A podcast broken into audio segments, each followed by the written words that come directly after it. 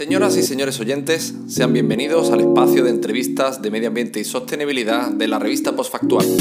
A través de esta sección les acercaremos, de la mano de nuestros invitados, los temas de actualidad que interesa conocer en materia medioambiental.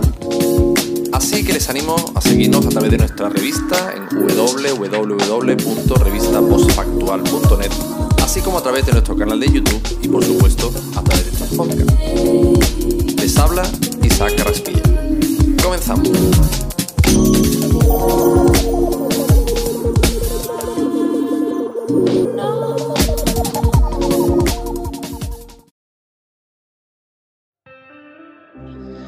el año 1990, el IPCC, el Grupo Intergubernamental sobre Expertos contra el Cambio Climático de Naciones Unidas, emitió su primer informe mm, precisamente sobre esta materia.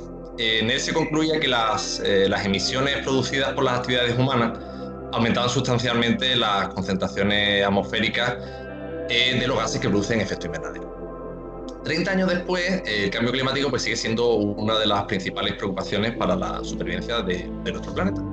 Y una de las vías por las que siempre mm, se apuesta en esta lucha es tanto la de la concienciación como la de educación. Y es por eso que hoy queremos analizar en esta entrevista pues, cómo se aborda en España el fenómeno del cambio climático en la educación formal, es decir, en nuestras escuelas. Para responder estas y otras preguntas, eh, tenemos hoy con nosotros a Miriam Navarro Díaz. Miriam es licenciada en Ciencias Ambientales, eh, educadora ambiental, investigadora y docente universitaria.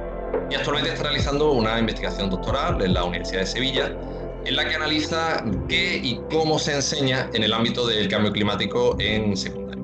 Miriam, buenas tardes y bienvenida. Hola, buenas tardes. Eh, ahora mismo estamos inmersos en una crisis sanitaria en la que la sociedad bueno, pues está aprendiendo nuevos comportamientos, está tomando conciencia de la importancia pues, tanto de sus actuaciones eh, individuales como colectivas. Si nos vamos al ámbito de una crisis como es la climática, ¿qué papel debe desempeñar el sistema educativo? Es decir, la enseñanza formal o la enseñanza obligatoria en el ámbito del cambio climático, ¿qué papel debe desempeñar para ayudar a enfrentarse a una crisis socioambiental como es el, el cambio climático? Pues el sistema educativo juega realmente un, papel fundamental. Yo creo que por, tres motivos. El primer motivo porque, debe concienciar a, la ciudadanía para que realmente salgamos de, una crisis climática, para que combatamos el cambio climático, se necesita, por un lado, una voluntad, eh, una voluntad política internacional, sin la cual da lo mismo el papel de la ciudadanía. Se necesita también un compromiso del poder corporativo pero también el papel de la ciudadanía es indispensable, no solo por, su, por sus actitudes, sino también por su, por su papel activo en las políticas. Y en ese sentido, eh, la educación juega un papel crucial, porque para mucha, para una gran parte de la población, eh, su paso por la escuela formal obligatoria es, es el único, eh, la única experiencia educativa que van a tener y es el único, es el único espacio de aprendizaje quizás por el que van a pasar. Entonces realmente juega un papel muy importante en esa concienciación. También yo creo que juega un papel importante en la capacitación. O sea, no solo se trata de concienciar que hay un problema y que debes apoyar ciertas políticas, sino también de cómo debes de enfrentarte a eso, porque es un problema que ya existe y que se va a agravar y se sabe que se va a agravar. Entonces la, la educación en las aulas se debe capacitar al alumnado para, enfrentarse a ese problema, tanto en el futuro como ahora, adaptándose. Porque, por ejemplo, en, el currículum, en la, en la ley orgánica de, educación, se indica que, el papel, que el objetivo de la educación es eh, capacitar al alumnado para el futuro, tanto en su parte profesional como en su parte personal. Y esto es su parte personal. No sirve de nada em, crear grandes profesionales para el futuro si en el futuro se cumplen las, peores predicciones del cambio climático. Y entonces, eh, en relación a esto que tú nos comentas, Miriam, eh, ¿se hace por tanto necesaria la inclusión de, todos estos contenidos en, los currículums, pero ¿realmente el sistema educativo está preparado para ayudar al alumno a enfrentarse precisamente y a comprender sobre todo el, el cambio climático? El sistema educativo lo contempla, eh, actualmente en el currículum se contempla la inclusión del cambio climático. Yo estoy estudiando sobre todo en el ámbito de la secundaria, pero también sé que en primaria, tanto en primaria como en secundaria, en el currículum se meten los grandes problemas ambientales, siendo el cambio climático uno de ellos. Eso se ha traducido también en su inclusión en los libros de texto. Ahora bien, eso es en la teoría. ¿Qué pasa en la práctica? Por, por el conocimiento que yo tengo con el profesorado, eh, es difícil incluirlo en el día a día del aula. En primer lugar, porque es un tema muy complejo. O sea, enseñar cambio climático es complejo. Entonces, eh, una gran parte del profesorado que está en su libro de texto y está en su currículum no sabe cómo enseñar esto, porque realmente mm, no conoce todas las aristas del cambio climático y le cuesta. Y a veces lo pasan también un poco por alto. También porque el día a día en el aula, el tiempo que tiene es muy limitado y priorizan otros contenidos que necesita el alumnado para pasar de curso y para que el año siguiente siga aprendiendo sobre eso. Entonces, digamos que los temas ambientales en general, por supuesto, eh, se quedan un poco relegados a un segundo plano. Entonces tiran mucho y, se utilizan mucho los proyectos externos. Eh, pues proyectos que, eh, que, oferta la Junta de Andalucía en este caso, o el Ministerio, y son personas, educadores ambientales, que vienen y, te, y hablan sobre el tema. Lo que pasa es que son campañas puntuales. Claro, es un poco te dice el tema ¿no? de la puntualidad que ocurre en, el ámbito de la educación ambiental, que, muchas veces son eh, pequeños proyectos más faltos de continuidad, ¿no? Exactamente. exactamente.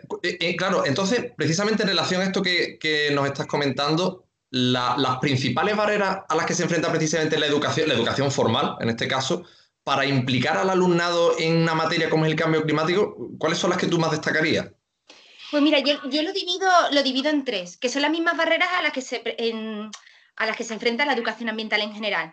Uno son las barreras para conocer, para que el alumnado conozca realmente el cambio climático, porque las investigaciones dicen que mayor conocimiento, mayor implicación. ¿Y cuáles son esas barreras? Pues por ponerte un ejemplo, por la alfabetización, realmente saber eh, qué es el cambio climático y qué fenómenos influyen en él, porque si no lo sabes, difícilmente mm, te va a causar eh, una inquietud o yo qué sé, eh, barreras, por ejemplo, también para la percepción del riesgo. Los estudios demuestran que se cree en el cambio climático. El negacionismo es, casi mínimo ya. Pero realmente sí somos negacionistas en nuestras actitudes. ¿Por qué? Porque no le tenemos miedo.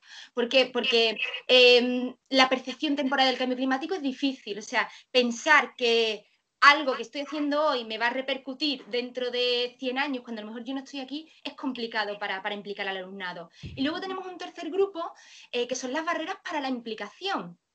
Por ejemplo, eh, una confianza excesiva en la tecnología, pensar que la ciencia y la tecnología nos salvará del problema. O, o hacer un balance coste-beneficios.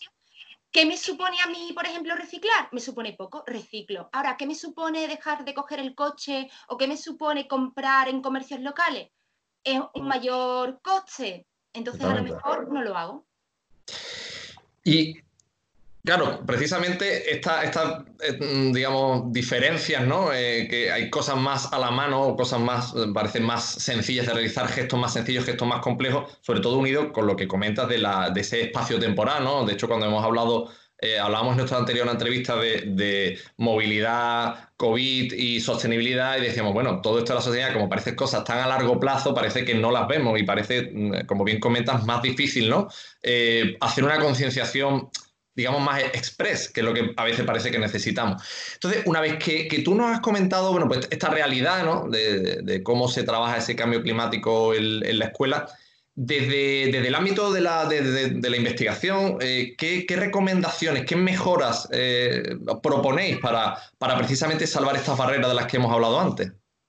Pues mira, eh, no existe un modelo único. A nivel internacional se han, se han propuesto eh, muchos modelos, pero eh, en líneas generales mm, así unas líneas básicas en las que coinciden mucho, muchas investigaciones, es que em, debería ofrecerse eh, una enseñanza basada en el pensamiento sistémico del cambio climático. ¿Eso qué significa? El cambio climático es eh, de los temas más complejos que existen, porque influye lo social, influye lo ambiental, aspectos científicos, aspectos éticos, individuales. Entonces, enseñar sobre el cambio climático de manera simplista, como que es un problema ambiental que afecta a la naturaleza, son realmente no, no cubrirían nuestro objetivo. Entonces, lo que sí se dice es que eh, hay que hacer, eh, hay que trabajar a través del pensamiento sistémico, que el alumnado sea capaz de relacionar, digamos, todas las aristas y todas las dimensiones eh, que afectan en el cambio climático, que no estaría fácil, claro. Luego, otra de las propuestas es que se trabaje a partir de conceptos científicos, que el alumnado sea más crítico, sea capaz de analizar, por ejemplo, de la información que le llega, que le llega mucho de los medios de comunicación, eh, que sea capaz de identificar si es una información veraz, si es una información científica, en qué se basa. Eso también nos quitaría mucho, además, muchas concepciones alternativas. Concepciones alternativas son, digamos, las concepciones persistentes que no son del todo ciertas. Por ejemplo, yo qué sé, confundir tiempo con clima que es muy persistente. Eso nos ayudaría, esa alfabetización científica. Luego, eh, también se aboga por trabajar en base al comportamiento del alumnado. Y para conseguir esa implicación o esa percepción del riesgo, a mí una de las investigaciones que más me gusta eh, propone trabajar la preocupación al mismo tiempo que la esperanza. Preocupemos al alumnado, contémoslo realmente a lo que se van a enfrentar, pero luego enseñámosle que no, no, no, está todo perdido, porque si no, no serviría de nada enseñar sobre cambio climático. Podemos seguir luchando y podemos eh, trabajar y, todavía tenemos un largo camino por hacer. Entonces, creemos, vamos a crear ese ambiente de esperanza, donde ellos y ellas son el foco son, las personas activas que van a conseguir ese cambio. Y por último, em, también se habla mucho de vincular el cambio climático a la vida cotidiana del alumnado, que es uno de los grandes problemas, por ejemplo, que hay al enseñar el cambio climático. Los libros de texto se ven mucho. Yo te enseño el cambio climático, pero te enseño las consecuencias en otros países, te enseño las consecuencias en el futuro. No, existen consecuencias aquí, en tu ciudad pues te las voy a explicar, te voy a vincular. Y también las causas no solo vienen de las grandes fábricas, en las causas también estás tú. Entonces también te lo voy a vincular a tu vida diaria. Esas son las grandes propuestas que se hacen. Pero exactamente, todos esos comportamientos sostenibles, ¿no? o muchas veces hablamos de consumidores responsables o de, eh, actuación ciudadana a nivel individual, que, bueno, que al final, en definitiva, es ese día a día que, hace que nosotros contribuyamos directamente con todos nuestros comportamientos, que además son con todo, a, los efectos del cambio climático. Precisamente quería preguntarte por último, ya que estamos hablando de, bueno, pues de juventud, cambio climático, eh, concienciación, educación, incluso medios de comunicación. Eh, bueno, ahora está todo un poco parado con el, parece que está un poco parado con el COVID, pero quería retomar algo que ha sido muy, eh, muy mediático, sobre todo el pasado año, que es el fenómeno de la adolescente Greta Thunberg y, bueno, y su lucha activa contra el cambio climático. Quería preguntarte, desde tu perspectiva, ¿crees que ha podido servir este ejemplo? ¿Cómo crees que ha podido aportar a lo mejor este ejemplo a, esta lucha contra el cambio climático? ¿Cómo lo ves? Eh, yo realmente eh, creo que, tener siempre una persona de referencia física y real ayuda mucho a los movimientos. Y creo que, que sea un adolescente eh, en mi ámbito de, investigación ha ayudado mucho. Que, el alumnado se sienta reflejado y sienta y vea un modelo, eh, le ayuda personalmente, sobre todo a una de las barreras que, existen para, la implicación, que es la, autopercepción personal de que no son capaces de hacer nada. Bueno, pues un adolescente te ha enseñado que sí, que somos capaces de, cada, de cada persona de hacer algo. Además, creo que también tiene otro efecto positivo y es que em, vuelve, o la noticia, el tema es noticia de actualidad. Eh, un, profesor me, contaba que, aunque intentaba dar el cambio climático, a su alumnado no le interesaba mucho. Pero eso fue todo antes de lo de, del movimiento de, los... De Greta. Sí. Em, ahora, luego mm, después de eso, volvimos a hablar y me dijo que, que ya empezaba a haber interés, que ya le preguntaban directamente. Claro, genera, genera interés. Y el interés, digamos, esa chispa, ese principio por el que yo ya te puedo eh, alfabetizar, te puedo eh, contar, te puedo capacitar. Yo creo que, el movimiento en sí es positivo y que haya una persona en concreto también. Pues no sé yo si ahora después, cuando termine todo este fenómeno del COVID, volveremos a retomar espero que sí, que por lo menos empiece a volver a la, actualidad pública el cambio climático, porque, pues como hemos dicho al principio de la entrevista, es algo que es otro fenómeno que está ahí, otra crisis que está ahí en, siempre en y que no debemos dejar. Lo que sí sería interesante, ahora que me dices lo de, lo de esta crisis, que es verdad que con esta crisis se han olvidado otras, no solo el cambio climático, muchas crisis humanitarias que siguen a día de hoy, pero lo que sí sería interesante y sería súper interesante que se trabajara en las aulas de cara a, futuros cursos es la relación de esta crisis sanitaria con el cambio climático, porque tiene, tiene relación. O sea, eh, las investigaciones dicen que a medida que el cambio climático avance, más crisis sanitaria va a haber, más pandemias va a haber, porque se están liberando eh, virus que estaban, eh, digamos, estaban dormidos, ¿no? Y que con el deshielo están surgiendo. Entonces sería muy interesante que en las aulas se hablara de esta relación porque veríamos cómo existe ese, digamos, ayudaremos a ese pensamiento sistémico del que estamos hablando y de cómo está todo relacionado. Ciertamente, porque además, bueno, un poco, ya concluyendo lo que decías tú anteriormente, cuando se le transmite al alumno, eh, es cierto que el, darle la concepción global del, problema y no, como tú bien dices, una cosa puntual o que ocurre muy lejos o que ocurre relacionado con la fábrica, eso parece, la, parece que es complejo, es complejo dar, dar esa visión de conjunto Máxime cuando aparecen otras crisis que tienen relación, o sea, que al final acaban interrelacionadas, como todo lo que entiendo que ocurre en el planeta, que al final es toda una gran interrelación. Bueno, pues Miriam, ha sido un placer tenerte con, nosotros en esta entrevista. Muchas gracias por haber estado aquí y nos vemos Hasta luego.